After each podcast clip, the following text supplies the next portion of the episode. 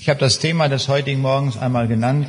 Pfingsten, ein Tag voller Wunder. Kennen wir noch Wunder?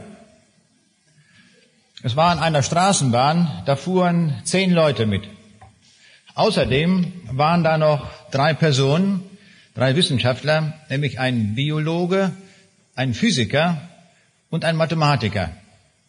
Nun fuhren sie mit der Straßenbahn und dann auf einmal hält die Straßenbahn und da stiegen elf Leute aus. Die drei überlegten das, dachten, das ist ein Wunder. Wie kann das angehen? Zehn Leute sitzen da und elf steigen aus. Da fängt der Biologe an, das zu erklären und sagt, ja, das ist für mich auch ein Wunder. Aber er sagt, ich kann mir es doch ein bisschen erklären, die haben sich eben schnell vermehrt. So ungefähr muss man sich das vorstellen. Nun kommt der Physiker mit seiner Erklärung und sagt, na ja, das ist eine Frage der Messungenauigkeit. So erkläre ich das. Und nun kam der Mathematiker dran und sagte, sagte, für mich löst sich das Problem sehr einfach. Wenn bei der nächsten Haltestelle wieder einsteigt, jemand einsteigt, dann stimmt die Sache wieder. So hat jeder seine Methode gefunden, um ein Wunder zu erklären. Wir wollen heute Morgen auch über Wunder nachdenken, aber nicht über solche Wunder für Mathematiker und Physiker oder Biologen, sondern wir wollen über Wunder nachdenken, die der Heilige Geist wirkt. Das ist das Besondere des Heiligen Geistes, dass er Wunder wirkt. Jesus können wir uns sehr gut vorstellen. Er hat als Mensch gelebt unter uns und die Menschen seiner Zeit konnten ihn sehen, sie konnten ihn anfassen, sie konnten mit ihm reden. Mit dem Heiligen Geist haben viele ihre Schwierigkeiten. Den Heiligen Geist kann man nicht so richtig anfassen, man kann ihn auch nicht sehen. Das ist etwas schwieriger. Den Heiligen Geist können wir nur erfahren an den Wirkungen, an seinen Wundern. Und davon spricht auch der Pfingsttext, den wir aufgezeichnet finden in der Apostelgeschichte Kapitel 2. Und ich lese uns diesen ausführlichen Text einmal jetzt vor. Apostelgeschichte 2 von Vers 1 an. Zum Beginn des jüdischen Pfingstfestes waren alle Jünger wieder beieinander. Plötzlich kam vom Himmel her ein Brausen wie von einem gewaltigen Sturm und erfüllte das ganze Haus, in dem sie versammelt, sich versammelt hatten. Zugleich sahen sie etwas wie züngelndes Feuer, das sich auf jedem einzelnen von ihnen niederließ. So wurden sie alle mit dem Heiligen Geist erfüllt und redeten in fremden Sprachen, denn der Geist hatte ihnen die Fähigkeit gegeben. Zum Fest waren viele gottesfürchtige Juden aus aller Welt nach Jerusalem gekommen. Sie liefen von allen Seiten herbei, als das geschah. Fassungslos hörte jeder die Apostel in seiner eigenen Sprache reden. Wie ist das möglich? riefen sie außer sich. Alle diese Leute sind doch aus Galiläa. Und doch reden sie in unserer Muttersprache. Ganz gleich, ob wir Pater, Meder oder Elamiter sind, andere von uns kommen aus Mesopotamien, Judäa, Kappadokien, Pontius und der Provinz Asien, aus Phrygien, Pamphylien und aus Ägypten, aus der Gegend von Kyrene in Libyen und selbst aus Rom. Wir sind Juden oder Anhänger des jüdischen Glaubens, Kreta und Araber. Doch jeder von uns hört diese Männer in seiner eigenen Sprache von Gottes großen Taten reden. Bestürzt und ratlos fragte einer den anderen, was soll das bedeuten? Einige aber spotteten, die haben doch nur zu viel getrunken. Da erhob sich Petrus mit den anderen elf Aposteln und rief der Menge zu, Hört her, ihr jüdischen Männer und ihr Einwohner von Jerusalem, ich will euch erklären, was hier geschieht. Diese Männer sind nicht betrunken, wie einige von euch meinen. Es ist ja erst neun Uhr morgens. Nein, hier erfüllt sich, was der Prophet Joel vorausgesagt hat. Bei ihm heißt es, In den letzten Tagen, spricht Gott, will ich alle Menschen mit meinem Geist erfüllen. Eure Söhne und Töchter werden aus göttlicher Eingebung reden, eure jungen Männer werden Visionen haben und die alten Männer bedeutungsvolle Träume. Allen Männern und Frauen, die mir dienen, will ich meinen Geist geben und sie werden in meinem Auftrag reden. Am Himmel und auf der Erde werdet ihr Wunderzeichen sehen, Blut, Feuer und Rauch. Die Sonne soll sich verfinstern und der Mut blutrot scheinen, bevor der Tag des Herrn kommt, groß und herrlich. Wer dann den Namen des Herrn anruft, soll gerettet werden. Hört her, ihr Männer Israels. Wie ihr alle wisst, hat Jesus von Nazareth in Gottes Auftrag mitten unter euch viele mächtige Taten, Zeichen und Wunder gewirkt. Gott selbst hat es alles durch ihn getan. Aber Jesus wurde durch Verrat an euch ausgeliefert und ihr habt ihn mit Hilfe der ungläubigen Römer ans Kreuz genagelt und umgebracht. Doch genau so war es von Gott vorausbestimmt. Diesen Jesus hat Gott auferweckt und damit die Macht des Todes gebrochen. Wie hätte auch der Tod über ihn Gewalt behalten können? David sprach schon von Jesus, als er sagte, ich sehe immer auf den Herrn, er steht mir zur Seite, damit ich nicht falle. Darüber freue ich mich so sehr, dass ich es nicht für mich behalten kann. Selbst wenn ich sterbe, hoffe ich auf dich, Herr. Denn du wirst mich nicht dem Tod und der Verwesung überlassen, ich gehöre ja zu dir. Du zeigst mir den Weg, der zum Leben führt. Du beschenkst mich mit Freude, denn du bist bei mir. Liebe Brüder, lasst es mich ganz offen sagen. Unser Vater David ist gestorben und er wurde begraben. Sein Grab kann man heute noch sehen. Gott hat ihm aber mit einem Eid geschworen, einer von David Nachkommens werde als König auf seinem Thron sitzen. Weil David nun ein Prophet war, hat er die Auferstehung des Christus vorausgesehen. Von ihm nämlich sagt er, er wird nicht bei den Toten bleiben und sein Leib wird nicht verwesen. Diesen Jesus hat Gott von den Toten auferweckt. Das können wir alle bezeugen. Nun hat Gott ihn zum Herrscher eingesetzt. Er empfing vom Vater den Heiligen Geist und gab ihn uns, wie es vorausgesagt war. Ihr seht und hört jetzt selbst, dass es in Erfüllung gegangen ist. Nicht David ist zum Himmel aufgefahren, denn er sagt, Gott sprach zu meinem Herrn, setze dich auf den Ehrenplatz an meiner rechten Seite, bis ich dir alle deine Feinde unterworfen habe, bis du deinen Fuß auf ihren Nacken setzt. Kein Mensch in ganz Israel kann jetzt noch daran zweifeln. Gott hat Jesus, den ihr gekreuzigt habt, zum Herrn und Retter gemacht. Soweit dieser Pfingsttext, soweit die Predigt des Petrus. Die großen Feste haben alle, die wir feiern, haben alle ihren Sitz in dem jüdischen Volk. Tod und Auferstehung Jesu und die Ausgießung des Heiligen Geistes sind nicht zufällige Daten, sondern sie sind angebunden an jüdische Feste. Nach Johannes 19, Vers 14 starb Jesus am Rüsttag auf das Passafest. Und zwar als das wahre Passalam, dem kein Bein gebrochen wurde. Der Auferstehungsmorgen fällt dementsprechend auf den ersten Wochentag, an dem zu alttestamentlicher Zeit die Erstlingsgabe dargebracht wurde. In der Analogie dazu ist Christus als der Erstling unter den Auferstandenen. Zu alttestamentlicher Zeit gab es das Fest der Ernte und das war das zweite große jährliche Fest in Israel. Es fiel auf den 50. Tag nach dieser Getreideernte, also sieben Wochen nach der Darbringung der Erstlingsgabe am Fest der ungesäuerten Brote.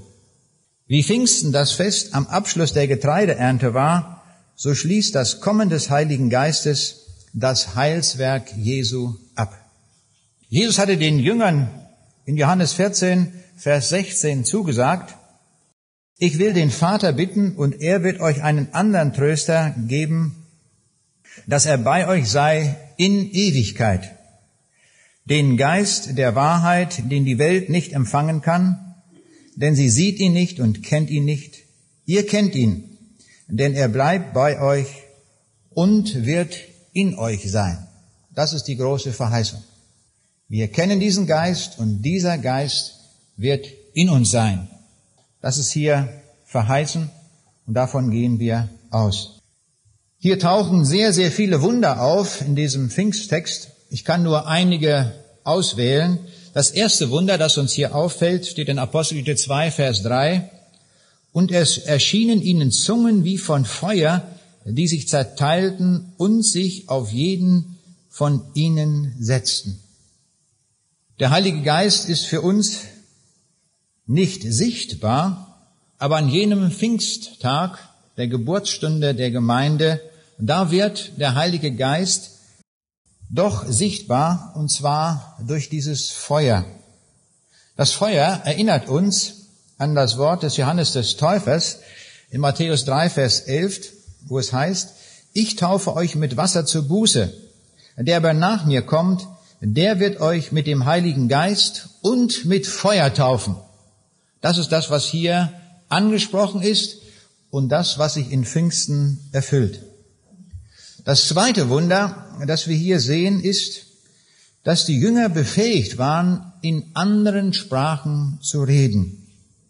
Die Jünger waren keine Sprachwissenschaftler, sondern diese Leute kamen aus Galiläa, die sprachen dann noch so einen merkwürdigen Dialekt, den sowieso keiner richtig verstehen konnte. So muss man uns das vorstellen. Und plötzlich tauchen diese Männer da auf und das ist versammelt viele Leute aus allen möglichen Ländern der Erde. Und nun predigen die ja, wie sollen die predigen? Sollen wir ägyptisch predigen oder griechisch? Wie sollen wir es tun? Die hatten keine Ahnung. Bei einem solchen Gewirr von Völkern, welche Sprache soll man wählen? Und hier kommt ihnen der Heilige Geist zu Hilfe und er gibt ihnen eine Sprache. Sie wird hier nicht bezeichnet. Das war nicht Aramäisch, auch nicht Hebräisch, und irgendeine Sprache sonst, die wir vielleicht kennen, sondern es war eine ganz besondere Sprache, die der Heilige Geist ihnen gab und in dieser Sprache sprachen sie. Wie viele Sprachkurse haben die belegt? Null. Ich komme gerade zurück von einer Polenreise. Wir hatten eine evangelistische Reise in Polen und da hat mich eine Übersetzerin übersetzt. Ich fragte sie, wie lange sie gebraucht hat, um Deutsch zu lernen. Sie sagte, ein Vollstudium an der Universität, sechs Jahre. Das war die Zeit, bis sie Deutsch so übersetzen konnte, dass sie alles, was man sagt, übersetzen konnte. Dazu kommen noch, das sind nicht nur sechs Jahre, sie musste vorher noch, hatte vorher in der Schule schon Deutsch gelernt, dann hat sie mehrere Deutschlandaufenthalte gehabt und dann war sie erst in der Lage, eine Sprache zu beherrschen, eine Fremdsprache. Und diese Jünger, die tun so, als wäre das alles nichts. Wir reden einfach und alle Leute verstehen es. Diese Gabe der Sprache, die ihnen hier gegeben war, ist eine Wirkung des Heiligen Geistes. Das war ein Wunder. Ein linguistisches Wunder. Und die Leute empfinden das auch so. Die sagen, das sind doch einfach nur so einfache Leute aus Galiläa. Wie können die plötzlich so reden, dass wir Nuancen fein genau in unserer Muttersprache verstehen, was da gesagt wird? Zu dem Sprachwunder oder dem Sprechwunder kommt das Hörwunder dazu. Denn die Jünger sprechen ja in einer Sprache, die hier gar nicht definiert ist, was das für eine Sprache ist, aber in einer Sprache, in Zungen heißt es hier. Und alle, egal aus welcher Nation sie kommen, sie verstehen das so, als würden diese Leute in ihrer Muttersprache reden. Das ist etwas Gewaltiges. Ich wünschte mir, ich könnte auch sowas. Da würde ich über die, durch die Welt reisen, hier und da, egal ob nach China oder sonst wo, würde er da irgendwie reden und die würden mich alle verstehen. Die sagen, er hat hervorragend Chinesisch gesprochen. Ohne Sprachkurs, nicht? Muss man es mal so vorstellen. Das passiert da. Und die Leute sind natürlich, wie es hier auch heißt, sie entsetzten sich aber alle, verwundert sich und sprachen, siehe, sind diese, die da reden, nicht alle Galiläer? Wieso hören sie denn jeder in unserer eigenen Sprache, in der wir geboren sind? Wie können wir das hören? Wir staunen darüber. Naja, was ist die Antwort der Leute? Wir sind besoffen. Ich will es mal ganz platt sagen, nicht? Die, die reden da nicht, die anderen, die es hören, nicht wahr? Was ist da los? In der Luther-Übersetzung heißt es, sie wurden alle voll Heiligen Geistes und fingen an zu predigen mit anderen Zungen. Das ist eben diese Sprache, die nicht näher bezeichnet ist. Wir wissen nicht, welche Grammatik sie hatte, wie sie war. Es war eine einzige Sprache. Sie haben nicht 15 Sprachen gesprochen, 15 Nationen, wie werden hier erwähnt. Sie sprachen eine einzige Sprache. Aber die wurde verstanden von allen als ihre eigene Muttersprache. Wir wollen einmal so einen kleinen Gang durch die Bibel machen bezüglich der Sprache. Sprache ist etwas ganz Besonderes, etwas ganz Außergewöhnliches, das wir sprechen können. Das kann ja kein Tier. Nur wir Menschen sind ausgezeichnet darin, dass wir sprechen können. Zum ersten Mal taucht die Sprache auf in 1. Mose 1, Vers 3. Da ist vom Sprechen die Rede. Da heißt es nämlich, und Gott sprach, es werde Licht und es ward Licht. Das von Gott gesprochene Wort hat schöpferische Kraft. Der spricht einen Satz, es werde Licht, plötzlich ist es hell. Dann macht das mal nach. Kann doch keiner. Kann nur Gott. Seine Sprache hat eine dermaßen Vollmacht, sie setzt also das um in Physik oder was auch immer. Plötzlich ist da Licht da. Es bleibt nicht dabei. Er schafft ein ganzes Universum. Da redet er nur. Da legt er keine Hand an. Er spricht. Die Sprache Gottes hat eine solche Gewalt, eine solche Macht, eine schöpferische Kraft, dass er das schaffen kann. Viele Wissenschaftler in unseren Tagen bemühen sich, den Schöpfungsbericht zu verstehen mit all ihren Kategorien, die sie an den Hochschulen gelernt haben. Es ist unmöglich. Das kennen wir nicht. Wir kennen nicht, dass einer spricht und dann steht ein Universum da. Dann sind plötzlich 10 hoch 25 Sterne geschaffen. Das können wir nicht. Unsere Kategorien reichen nicht aus, um das zu verstehen. Das ist ein Wunder. Ganz klar. Genau wie hier auch der Heilige Geist, wie wir eben hören. Jetzt kommt das Großartige, im Schöpfungsbild heißt es, Gott schuf den Menschen zu seinem Bilde. Was heißt denn das? Er schuf ihn nach einer Art, die ihm gleich ist. Naja, wenn Gott sprechen kann und er uns zu seinem Bild macht, was ist die Konsequenz daraus? Na, dass wir auch sprechen können. Ist also keine Sache, die wir erfunden haben, das Sprechen. Wenn wir mal so sprachwissenschaftliche Bücher lesen, da staune ich immer, was da so für ein Blödsinn zusammengeschrieben wird. Da gibt es eine Theorie, das ist die sogenannte Wow-Wow-Theorie. Nicht? Nicht? Das heißt also, wir Menschen haben von den Tieren gelernt, nicht wahr? Wow, wow, wow. Und dann haben wir daraus das zum Wort gemacht. Nicht? Und so entstehen aus Kikeriki, nicht wahr, ist dann irgendwann mal ein Hahn geworden oder sowas. Nicht? Aus der, das ist die Wow-Wow-Theorie. Und so erklären die Leute, wie die Sprachen entstanden sind. Das ist natürlich verkehrt. Die Bibel sagt uns, die Sprache ist eine Gabe, die uns der Schöpfer gegeben hat. Und die Bibel sagt uns, am Ende des Schöpfungsbildes sieht sich Gott alles an und was stellt er fest? Es ist sehr gut. Jetzt können wir Schlussfolgern.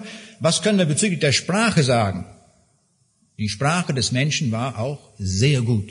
Sehr gut. Eine hervorragende Sprache war das. Genial konzipiert. Eine Grammatik, die war astrein. Super war das. Ja, der Mensch hatte sogar die Fähigkeit bekommen, eigene Wörter zu kreieren. Wörter, die es noch gar nicht gab. Die, stellen wir das so vor, Gott hatte dem Menschen sozusagen ein Betriebssystem in sein Gehirn reingepackt, nicht wahr? Wir sind ja heute alle Computer begeistert. So ein Betriebssystem und das war die Grammatik der Sprache mit einem Wortschatz, nicht wahr? Und dann konnte man immer mehr Wörter hineinpacken. Aber nicht irgendwoher, es war ja keiner, der die geben konnte. Da haben die selbst erfunden. Das ist schöpferisches, schöpferischer Umgang mit Sprache. Und Gott testet das Wunderbar, wie das zu lesen ist in 2. Mose 2, Vers 19, da heißt es, und Gott, der Herr, brachte die Tiere des Feldes und alle Vögel des Himmels zu den Menschen, dass er sähe, wie er sie nennen würde, und damit jedes lebendige Wesen den Namen trage, den der Mensch ihm gäbe. Also Gott macht sogar sogar einen Test. Er hat das geschaffen und sagt, jetzt will ich mal gucken, wie die damit umgehen. Und siehe da, die können das. Der Adam, nicht wahr, der guckt sich die Tiere an, die Giraffe und sagt, na doch, zu dir passt so ein ganz toller Name, nicht? Langhals vielleicht, nicht? Oder so irgendwas, nicht? Irgend so ein Name, das passte alles genau. Und das konnte er auch behalten. Einmal so einen Namen geschaffen, dann war das für alle Zeiten eingespeichert in seinem Gehirn. Das war eine großartige Fähigkeit, die Gott dem Menschen gegeben hatte. Aber dann passierte etwas ganz Schreckliches. Es kam zum Sündenfall und im Sündenfall ging alles den Bach runter. Alles. Die ganze Menschheit, die Tierwelt, alles ging kaputt. Wenn heute jemand herkommt und diese Welt deuten will, diese Welt verstehen will, wie sie ist und erklären will, und er betrachtet dabei nicht den Sündenfall, was können wir sagen? Automatisch wird jene Theorie falsch sein. Das kann die dollste Philosophie sein, egal ob das von Kant oder von Nietzsche oder von wo sie herkommt. Diese Philosophie, wenn dort der Sündenfall nicht als Basisbaustein vorkommt, wird sie falsch sein. Darum ist auch jede humanistische Idee falsch. Die, der Ansatz ist falsch. Der Mensch ist gut, heißt es da. Der Ansatz ist falsch, das stimmt nicht. Der Mensch ist gefallen, er ist tief in Sünde gefallen, er ist kaputt.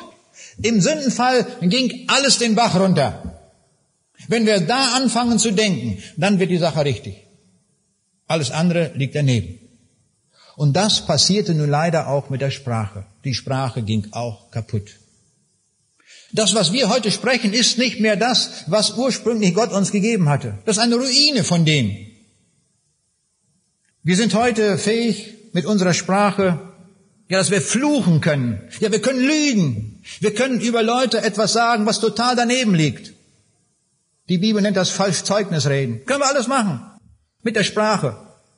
Die Sprache, können wir sagen, ist voller Sünde. Weil wir sie auch gebrauchen zum Sündigen. Ich würde sagen, die Sprache ist das Hauptmittel, mit dem wir sündigen. Die Zunge ist voller Sünde. Lesen wir mal nach im Jakobusbrief. Eine kleine Zunge, nicht wahr? Was kann sie für ein Riesenfeuer anrichten? Ein Unheil, ein Unheil an Sünde. Aber es war noch so, nach dem Sündenfall, alle Menschen sprachen eine Sprache. 1. Mose 11, Vers 1 heißt es, es hatte aber die ganze Welt einerlei Sprache und Rede. Also die konnten sich auch mit der gefallenen Sprache noch alle gut verständigen. Aber dann kommen die Menschen und haben einen stolzen Plan. Und sie sagen, wohl an, lasst uns eine Stadt und einen Turm bauen, dessen Spitze bis an den Himmel reicht, dass wir uns einen Namen machen. Das ist es. Wir wollen uns einen Namen machen. Und was sagt Gott dazu? Er reagiert wie folgt darauf. 1. Mose 11, 6 bis 7. Und der Herr sprach, siehe, es ist nur ein einziges Volk, nämlich die Nachkommen der Noah-Familie, und sie sprechen alle nur eine Sprache, und dies ist der Anfang ihres Unternehmens.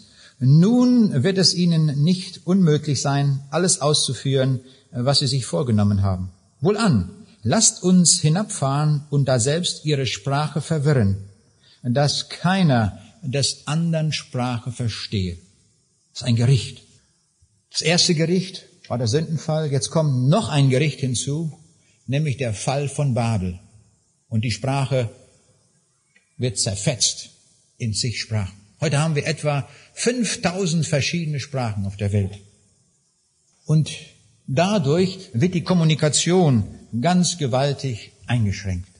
Wir müssen die Sprache des anderen lernen oder wie auch immer, um uns in einem anderen Land mit den anderen Menschen zu verständigen. Wir sehen, das ist nochmal den Bach runtergegangen beim Fall zu Babel. Und das ist unsere Situation heute. Mit dieser Sprache, mit einer zweifach gefallenen Sprache reden wir. Und jetzt kommt eine große Veränderung in die Sprache hinein. Jesus kommt in diese Welt und wie kommt er? Wie stellt er sich vor am Anfang des Johannesevangeliums? Als das Wort. Das ist nicht zufällig. Im Wort ging alles kaputt und er kommt im Wort. Und er bringt uns eine ganz neue Linie des Wortes. Er bleibt in der menschlichen Sprache. Er spricht Aramäisch, eine der Sprachen. Er bleibt Mensch. Alles bleibt so. Im Anfang war das Wort und das Wort war bei Gott und das Wort war Gott. Dieses war im Anfang bei Gott. Und dieser Jesus kommt in diese Welt und die Bibel sagt uns eindeutig, er war ohne Sünde. Das heißt, jedes gesprochene Wort, das er gesagt hat, war frei von Sünde. Das können wir uns gar nicht vorstellen. Wie jemand spricht und nicht eine Sünde dabei tut. Ein Leben lang. Wenn ich mal alles zusammen addiere, was ich so in meinem Leben von mir gegeben habe und das so als Berg sehen würde, dann würde ich aber staunen, wie viel Sünde sich da angehäuft hat. Und macht mal die Probe bei euch. Ich weiß nicht, ob es viel besser aussieht. Sicherlich besser, aber nicht viel besser, würde ich sagen. Wir sind alle gleich, wir fehlen alle. Hier kam einer, der war ohne Sünde. Er hat darum auch nicht eine Lüge gesagt. Nicht eine einzige Lüge kam in seinem Leben vor. Und er hat den Menschen gepredigt eine Botschaft, das war die beste, die es gibt. Er hat den Menschen die Botschaft des Evangeliums gebracht, nämlich eine Botschaft, die uns rettet, die uns augenblicklich retten kann. Das kommt ja in der Pfingstpredigt hier auch vor. Ich gehe gleich nochmal darauf ein. Wäre Jesus zu uns gekommen und hätte in seiner Sprache gesprochen, in die er im Himmel spricht, was hätten wir davon verstanden? Nichts, gar nichts. So kam er in die Niederung unserer gefallenen Sprache und sprach ohne Sünde. Zwar in der Grammatik, die wir benutzen, aber ohne Sünde.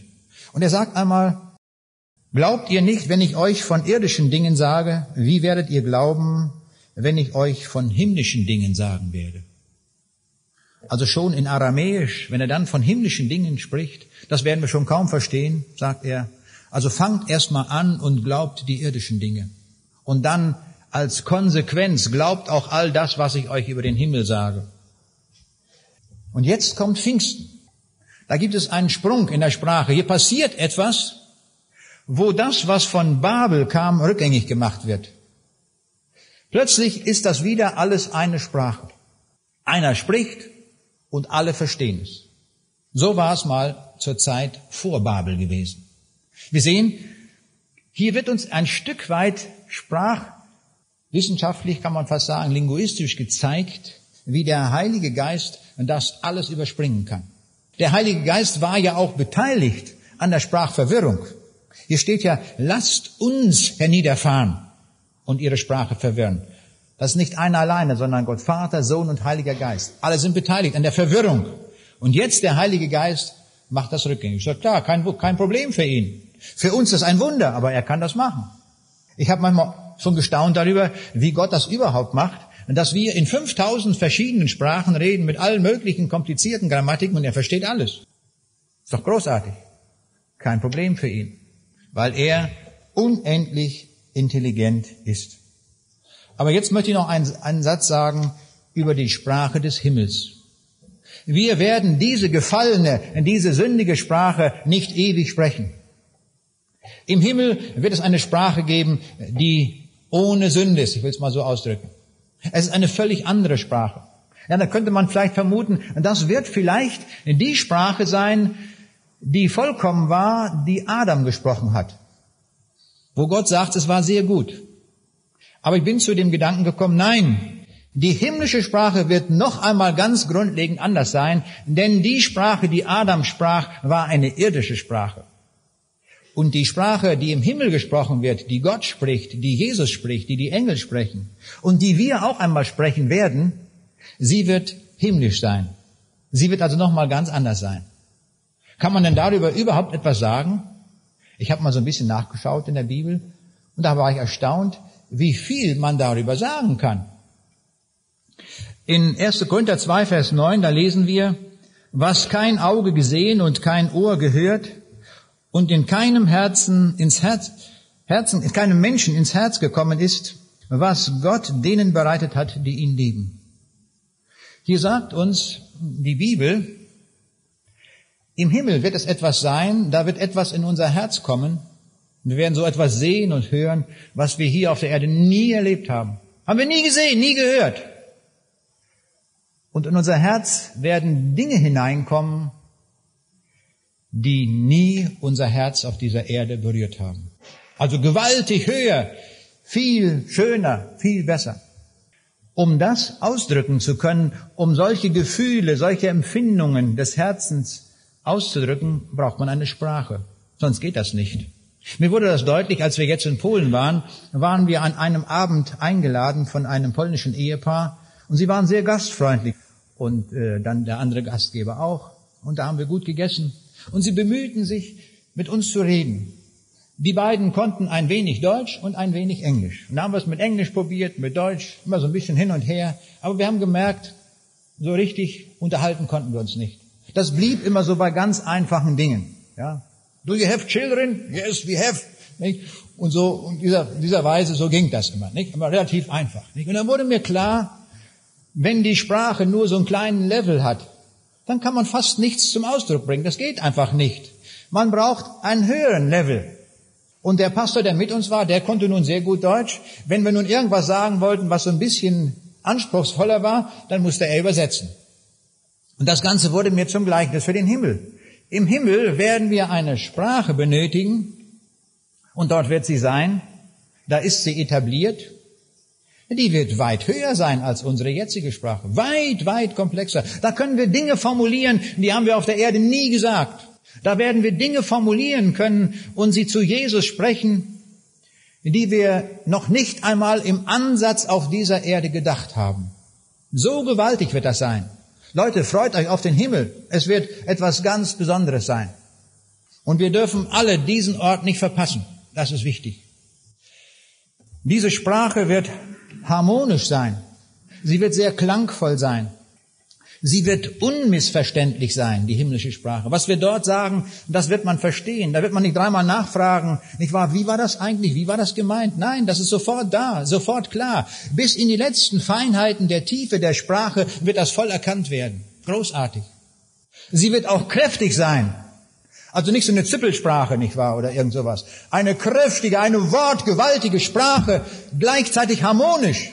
Kann ich mir im Augenblick noch gar nicht ausmalen, wie man das kombiniert. Aber das wird sein. Sie wird melodiös sein. Sie wird überwältigend sein.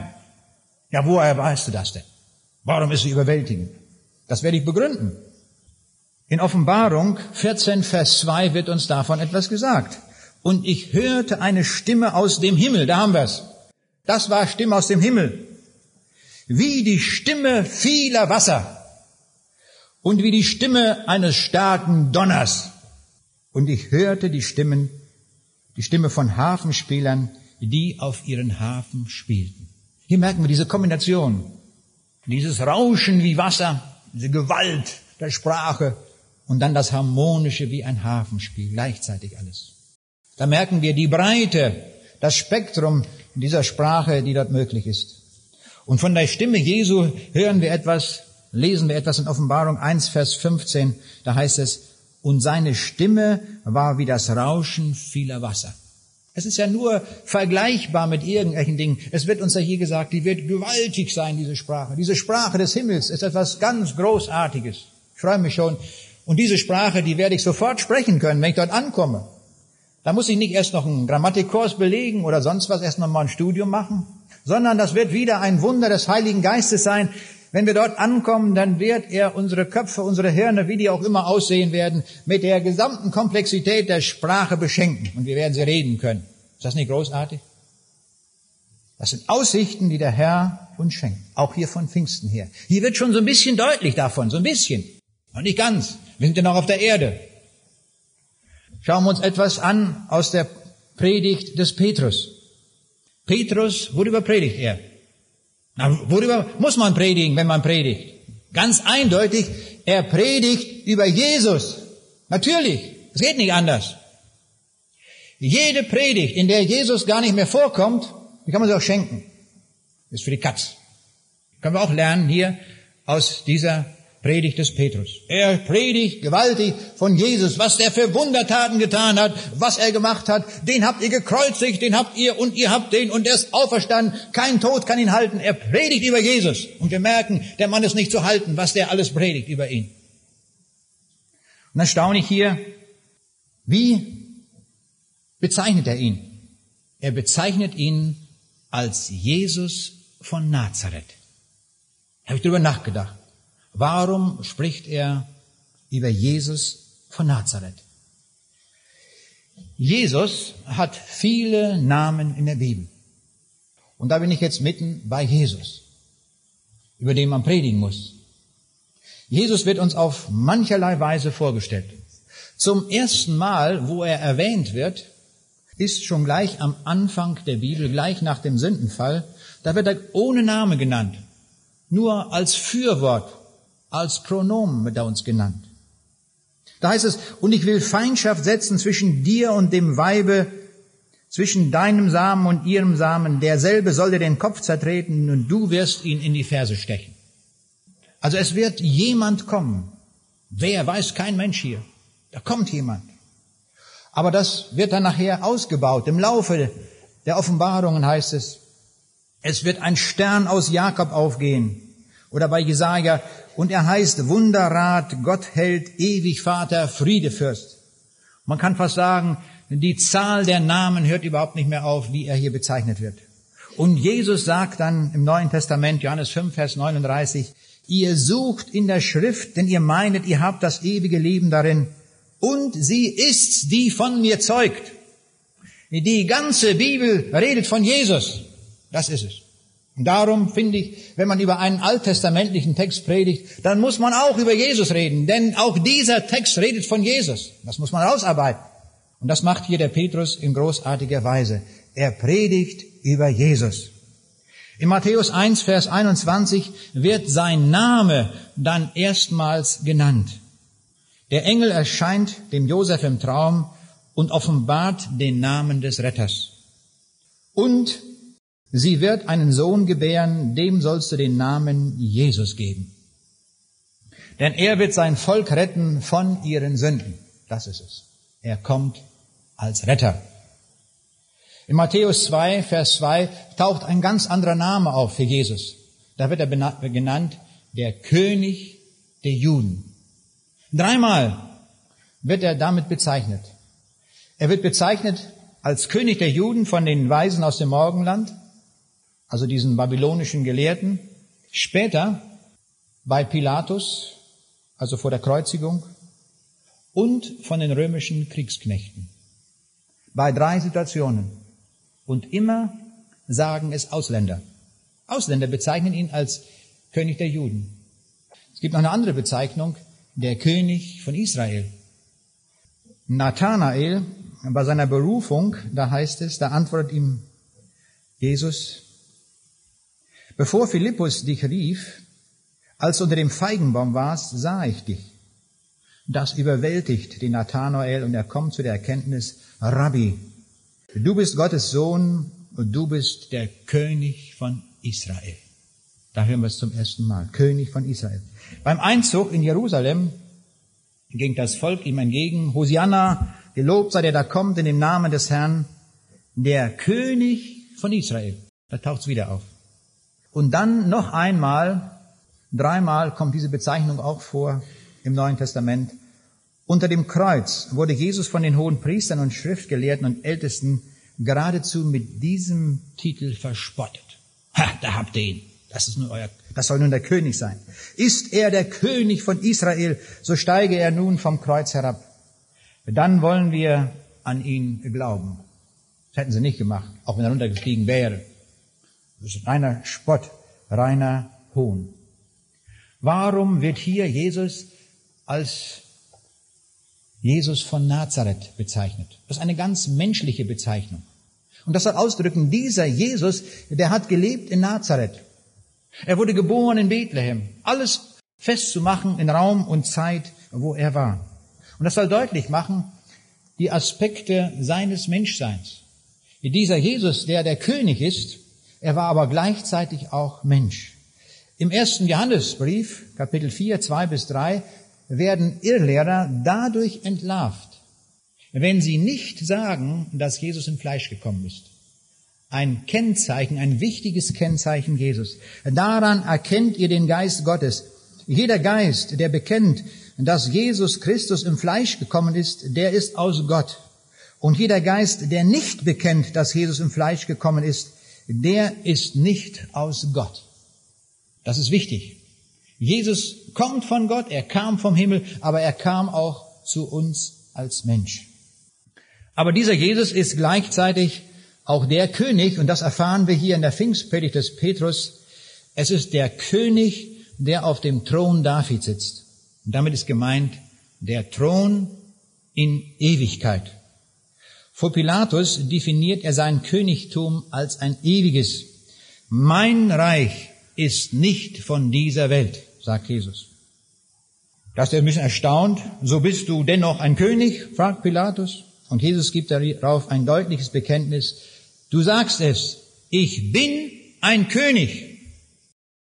Ja, er ist sogar der König der Welt, der König des Universums, der König des Himmels. Er ist der König aller Könige, wie wir es auch in Offenbarung 17, Vers 14 lesen. Beim Völkergericht stellt er sich vor als der König, wo er Gericht halten wird, dieser Jesus als König. Und wir lesen dort in Matthäus 25, Vers 34, da wird dann der König sagen zu denen zu seiner Rechten, kommt her, ihr Gesegneten meines Vaters, ererbet das Reich, das euch bereitet ist von Anbeginn der Welt. Ich staune eigentlich, was Jesus alles preisgibt. Er offenbart uns und er sagt uns sogar wortwörtlich die Worte, die er den Menschen sagen wird. Einer bestimmten Gruppe von Menschen. Kommt her, ihr, ihr, ihr seid es, ihr Gesegneten meines Vaters. Kommt her, ererbet. Nehmt das Reich des Himmels in Empfang. Es ist euer. Und es wird wer sagen? Der König. Derselbe König wird aber auch sagen, und das lesen wir Matthäus 25, 40 bis 41, und der König wird antworten und sagen zu denen zur Linken, geht hin von mir, ihr Verfluchten, in das ewige Feuer. Aus demselben Munde, aus dem Munde des Königs, fällt das Urteil, kommt her, ihr Gesegneten, und geht hin, ihr Verfluchten. Das müssen wir beides bedenken. Wer eins wegfallen lässt, lügt. Ist falsch. Wer nur vom Himmel redet und nicht auch sagt, dass man verloren gehen kann, ist die halbe Botschaft. Hat mal jemand gesagt, und die halbe Wahrheit ist eine ganze Lüge. Stimmt. Es gehört zusammen. Wir werden kaum in der Bibel einen Text finden, wo das nicht zusammengebunden ist zu einer Einheit. Nur wir Menschen machen das. Wir trennen das auseinander. Wir wollen das nicht. Das ist uns unangenehm, dass es die Hölle auch gibt. Aber die Bibel sagt es und wir haben es zu predigen. Sonst lügen wir. Es muss die Botschaft immer sein. Aber in diese Situation hinein, hier in der Pfingstpredigt, hören wir dieses Wort, Apostelgeschichte 2, Vers 21, dass dieser Jesus uns zur Rettung gegeben ist. Jeder, der den Namen des Herrn anrufen wird, wird gerettet werden. Das ist unsere Zeit, unsere Situation. Wenn heute Morgen jemand ist und sagt, ich bin mir nicht gewiss, ob ich jemals in den Himmel kommen werde, dann rufe ich dir zu, komme heute, rufe diesen Jesus an und du bist gerettet. Geht es noch langsamer, schneller? Wie wollen wir es haben? Komplizierter? Vielleicht so ein Bußgang nach Canossa oder wo die Leute hingelaufen sind? Oder nach Rom oder wo man überall hin pilgern kann? Wird uns das helfen? Überhaupt nicht. Das Einzige, was uns rettet, ist der Herr Jesus. Rufe ihn an und du wirst gerettet. Das ist eine Botschaft. Und das steht hier mitten in der Pfingstpredigt des Petrus drin. Das ist die Botschaft von Pfingsten. Durch den Heiligen Geist werden wir das verstehen. Durch den Heiligen Geist wird uns offenbar, wie das geht. Und darum konnte der Paulus auch im Gefängnis von Philippi predigen und sagen, glaube an den Herrn Jesus, so wirst du gerettet werden. Das ist es. Glaube an den Herrn Jesus. Dann brauchst du allen Pipifax nicht mehr. Dann bist du durch. Mach Gebrauch davon. Komme ganz zu diesem Jesus, dann hast du es.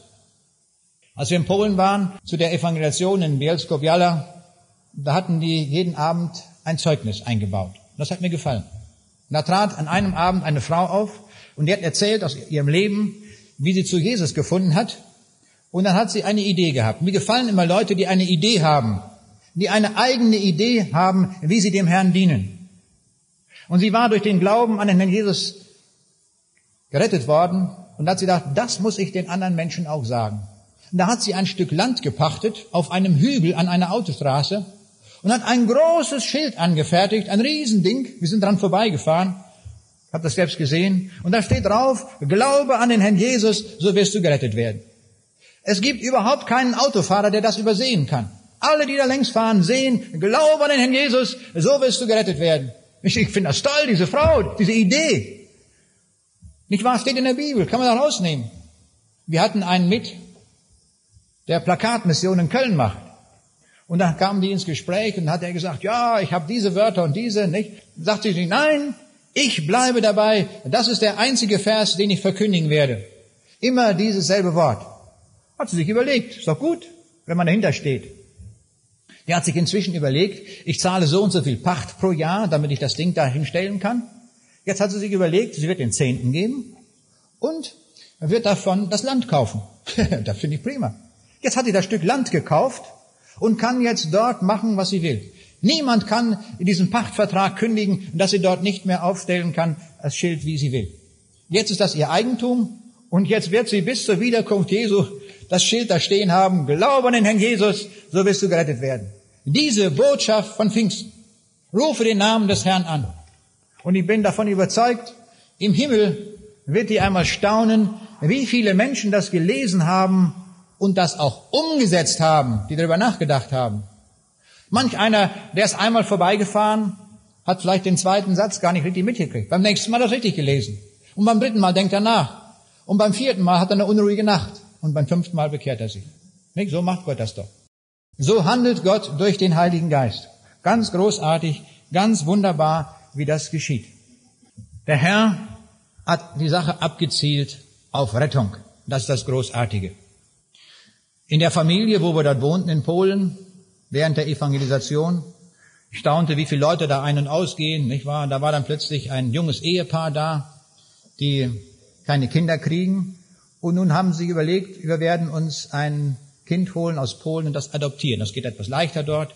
Sie waren auch beide in Polen geboren, sind aber dann nach Deutschland gekommen und leben jetzt hier in Deutschland, aber kannten nun diese Familie. Da gab es auch noch gewisse verwandtschaftliche äh, Beziehungen. Und so waren die nun auch da. Und siehe da, am letzten Abend der Evangelisation waren sie auch mit hingekommen. Da sagte mir schon der Henrik, also, nicht wahr, die sind offenbar angesprochen, nicht? Irgendwo ist da was bei denen im Gange, nicht? Aber sie waren nicht zum Gespräch gekommen.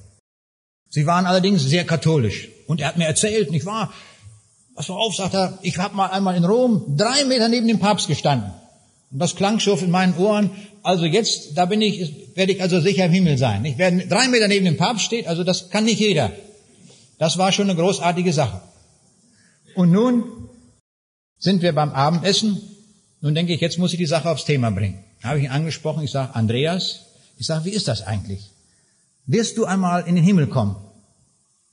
Da sagte der, ganz ehrlich, das war so ein ehrlicher, eine ehrliche Haut, sagte, nein, ich weiß es nicht. Ich sage, das muss man doch wissen. Ich sage, du kannst am Morgen sterben oder was weiß ich, was passiert und dann bist du an einer, an einer verkehrten Stelle. Das darf doch nicht sein. Das kann doch nicht wahr sein.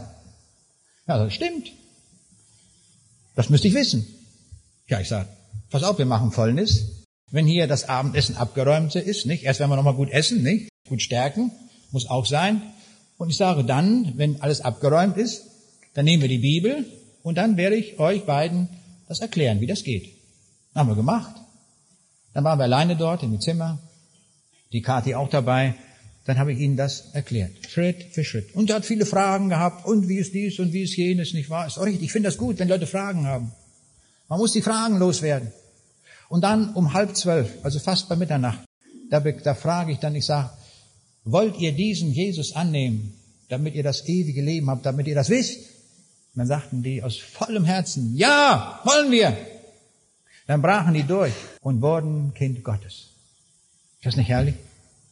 Nicht viel Brimbamborium machen, nicht wahr, wo überall dahin erscheinen, sondern auf das Wort des lebendigen Gottes hin, Glaube an den Herrn Jesus, dann wirst du gerettet werden. Das taten die.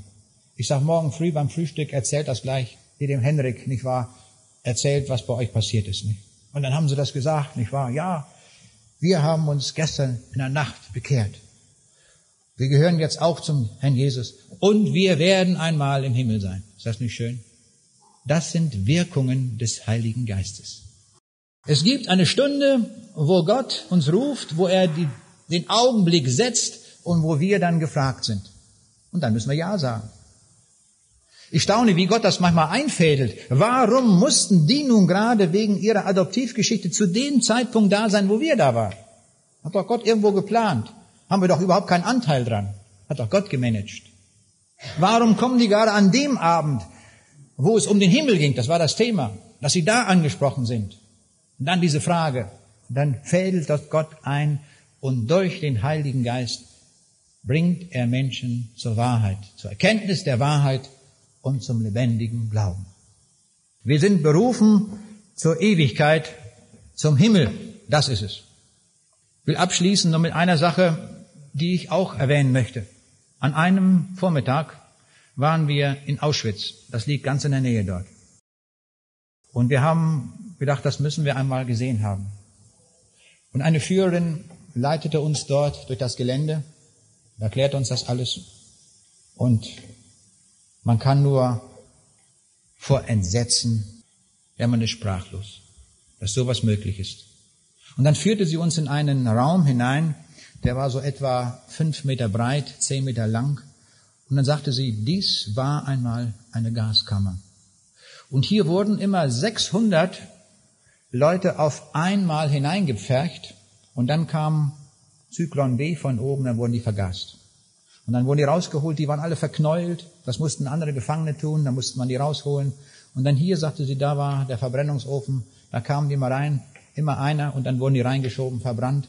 Und dann wurde aus dem Knochenmehl, das wurde verkauft, das kam in Säcke, das kriegten die Landwirte dann für, für ihre Acker, damit sie Kalk haben. Also grauenhaft, wenn Sie das vorstellt. Das, die, das kann man alles dort sehen. Wenn man das irgendwo liest, ist das noch anders. Aber wenn man an dem Ort ist und das sieht, hier war das, in der Kammer, wo wir stehen, wir mittendrin. Hier ist das passiert. Hier sind Tausende durchgelaufen. Schrecklich. Und dann spricht man dort von der Hölle von Auschwitz. Ich habe überlegt, ist das richtig? Kann man davon sprechen? Kann man, ist das eine richtige Bezeichnung? Ist das richtig gesagt, die Hölle von Auschwitz? Dann habe ich nachgedacht und nachgedacht und ich kam zu dem Ergebnis, nein, falsch. Das war nicht die Hölle. Warum nicht? Auschwitz war in Betrieb von Februar 1942 bis November 1944. Dann war es vorbei. Dann wurde niemand mehr in die Gaskammer geführt und getötet. Niemand. Und jetzt geht man da durch in guter Kleidung oder wie auch immer, guckt sie das an. Niemand wird etwas zu Leide getan. Es ist vorbei. Ist nicht mehr. Das war zeitlich. So schrecklich es war, es war zeitlich. Und dann wurde mir deutlich, die Hölle ist nicht zeitlich. Die Hölle wird man eines Tages nicht besichtigen können. Es gibt keine Besichtigung der Hölle, weil sie ewig in Betrieb ist. Das können wir nicht verstehen. Ich will das auch gar nicht begreifen. Aber das sagt uns der Jesus. Sie werden gehen in das ewige Feuer. Die Hölle ist nicht zu besichtigen, weil sie ewig ist. Das ist der größte Schrecken, ist mir daran deutlich geworden. Aber ich wollte das auch sagen. Und darum, wenn man die ganze Wirklichkeit sieht, das, was uns Jesus sagt, was uns die Botschaft der Bibel sagt, es gibt nur einen einzigen Grund noch zu handeln, nämlich sich aufzumachen zu diesem Jesus hin, zu sagen, Herr, hier bin ich, rette mich damit ich nicht an irgendeinen verkehrten Ort komme, nämlich den, den du auch bezeichnet hast. Herr, ich komme mit fliegenden Fahnen, hier bin ich, rette mich. Und hier steht, glaube an den Herrn Jesus, so wirst du gerettet werden. Jeder, der seinen Namen anrufen wird, der wird Rettung finden. Das ist die Botschaft. Das ist die Heilsbotschaft, das ist auch die Pfingstbotschaft. Ja, das ist die Botschaft für alle Tage, würde ich sagen. Die gilt jeden Tag Wunderbar, dass wir solche Botschaft haben. Komme zu mein Jesus und du wirst den Himmel haben, wo nicht nur die Sprache schön ist, wie wir uns was überlegt haben, wo alles schön werden wird. Die ganze Ewigkeit wird unermesslich schön sein bei Jesus. Unermesslich. Was nie jemand gesehen hat, was nie in unser Herz gekommen ist, das hat Gott sich überlegt für uns. Ich freue mich auf jenen Tag, das einmal zu erleben. Und doch freue ich mich, auch noch hier zu sein. Es gibt noch viel zu tun. Ich möchte noch gerne viel tun, was möglich ist. Aber die Aussicht ist schön. Das Ziel ist großartig. Es gibt kein größeres. Wir wollen ihm dafür danken. Herr Jesus, ich danke dir so herzlich für das große Ziel, das du gesetzt hast. Und ich möchte dir Dank sagen für deinen Heiligen Geist, den du uns gesendet hast, damit wir überhaupt verstehen können, wer du bist und damit wir überhaupt die Ewigkeit begreifen können. Dazu brauchen wir deinen Heiligen Geist. Danke, Herr Jesus, dass du Pfingsten gegeben hast und dass du diese Botschaft hinausgesandt hast und viele berufen hast zum Weitergeben. Herr, lass uns alle in deiner Kette stehen, die du gewollt hast, dass noch viele diese Heilsbotschaft erfahren. Denn es ist nötig, dass wir sie haben. Es ist nötig, dass wir an der richtigen Stelle sind in der Ewigkeit. Und Herr, hilf auch uns, dass wir ganz deutlich bei dir vor Anker gehen, dass wir ganz und gar bei dir sind. Hilf uns dazu auch, Herr. Amen.